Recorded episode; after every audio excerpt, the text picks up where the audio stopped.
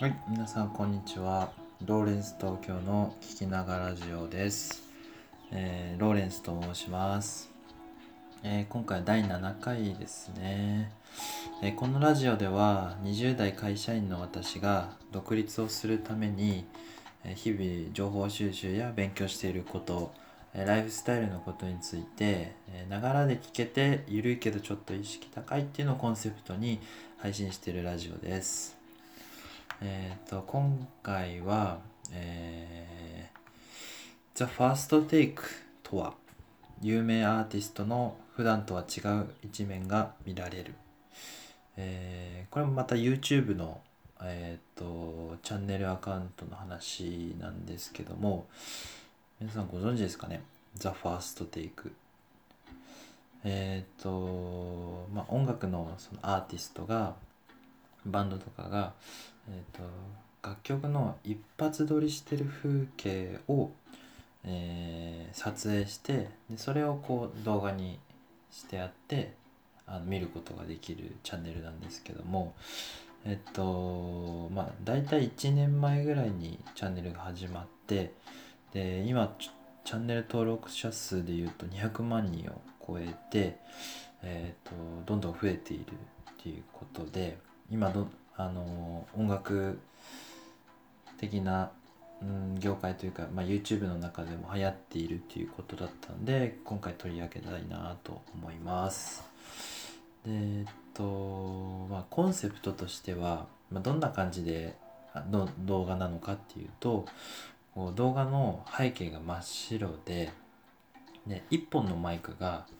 真ん中に立ってるんですね。でそこにアーティストがこう出てきてで一発撮りなんであのミスれないんですよ。ミスったらミスったまんまが動画になっちゃうのででそのすごい緊張感がこう伝わってくるような、えー、と状況の中こう生演奏が始まるっていう。もう本当にあの臨場感が伝わってきてすごくあの見どころがたくさんある、えー、と YouTube チャンネルです。で最近で言うと「えっ、と鬼滅の刃」のあのグレンゲで有名なあのリサさんがグレンゲをあの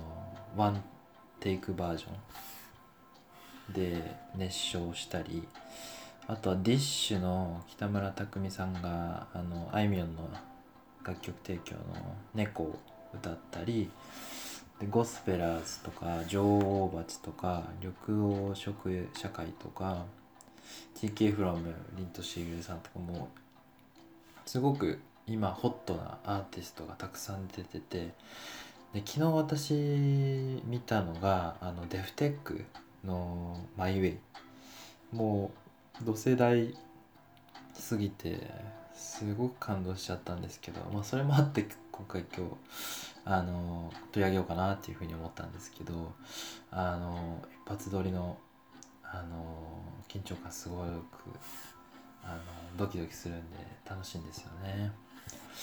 で、えっと、今回じゃあファーストテイクがなんであの人気が出てるのかっていうのと、まあ、一体どうしてなのかっていうのを深掘りしていこうと思います。で、えっと、ポイントを4点に絞りました。順番に、えーお話ししていきますね。で1点目が、えー一発撮りの緊張感普段見られないアーティストの顔という部分ですね、まあ、ちょっと先ほども話したことではあるんですけど、まあ、あの一発撮りっていうその、まあ、常にこうアクシデントとの隣り合わせっていうのがあのアーティストも、えー撮影する側もこう感じてるような雰囲気が動画から伝わってきてあのこうアーティストが始まる前にえー緊張しますねみたいなことをこう話してその後に始まるのであのとてもあの本来の顔が見れるあのプロのあの緊張してる顔っていうのが見れるんですよね。であの中にはそのミスがしたやつがそのまま入ってたりあのマイクのあのこう、えー、と唾が飛んじゃうのをこう防ぐようなやつをあのちょっとぶつかって落としちゃったりとかいうやつも入ってたりしてすごく面白いです。でやっぱり話題性のアーティストがこうあのピックアップされて出てくるのでそれも SNS として拡散されているっていうのもあると思いますねで今人気が出てると、うん、じゃあ2点目、えー、Google のトレンドで情報上昇傾向ですね。え、ー、と関心度100になってと。えっと、これは Google トレンドっていうあんまりちょっとよく知らない方のためにあの説明すると、えっとまあ、要は人気検索ワードみたいな感じでこうその月にその言葉がどんだけ検索されたかっていうのをあの調べることができるこうマーケティングとかで使われてるようなあのフリーのあのツールがあるんですけどそれで関心度が100になったっていうのがあって100っていうのはこの最大なんですよね。あのゼロがあのその時検索される十分なデータがありませんでしたってことでゼロになるんですけど、えっと、2020年の10月に関心度100になってやっぱりそのタイムリーな楽曲のチョイスだったりあのタイムリーなアーティストさんのチョイスそれがもう運営さん側のそのマーケティングセンスがもう光に光ってる。で視聴者のニーズをもう的確に抑えてきてるようなあのチョイスっていうのもすごく魅力的だと思います。で3点目が、えー、人気の秘訣は、えー、トレンドアーティストのさまざまな面が見れるやっぱりあの人気のアーティストでもあのこう生の演奏シーンをどんな風にえっ、ー、と撮られるのかっていうのはあのいつも考えてるんですよね。それであのこう動画を撮影する側もあのカメラはもうずっと定点なんですよ。だからずっと同じ場所を映される場所なんで、えっと、アーティストはもうその歌一本その演奏一本であの自分の能力を発揮しなきゃいけないっていうその音楽への姿勢みたいなものがすごくその動画に現れてくる。でメンバーとそのスタッフさんとの会話とかもあのそのまま入ってたりとかしてあのメンバーアーティストのいろんな一面が見ることができるっていうのが3点目です4点目、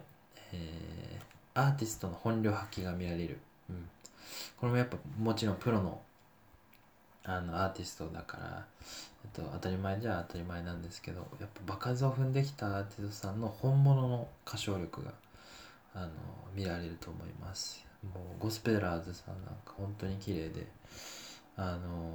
ちょっとしたこうハミングのセンスとかもとても魅力的に感じることができました。本当にぜひ見てもらいたいですね。やっぱ一発撮りの緊張感が緊張感がその一瞬のそのプロ意識っていうのをこうかき立ててるような感じがしてとてもあの楽しい。そんな、えー、動画がたくさんあります。一応4点。あの今説明しました。で今後えっと先々週ぐらいにあの The First Take Fest っていうライブハウ真っ白なライブハウスをもう貸し切ってそのライブハウスで、えっと音楽、えー、一発撮り録画したやつをこの流すっていう企画もやってみたみたいであのこのラジオ回す前に調べたらやってたんでちょっとびっくりしたんですけど、まあ、こういう企画の打ち方もすごくそのトレンドに乗ってあの発信していくっていう姿勢があって本当にあの楽しみなあのチャンネルだなと思ってます。でも今はチャンネル登録者数が300万に行くような感流れがあるみたいなんで、えっ、ー、と、僕もちょっと、このトレンドを、あのこう市場からの評価を意外な一面視聴者に、あのこうコンテンツに入れていくっていうそういう姿勢が本当にすごいなと思って私もあの参考にしていきたいなと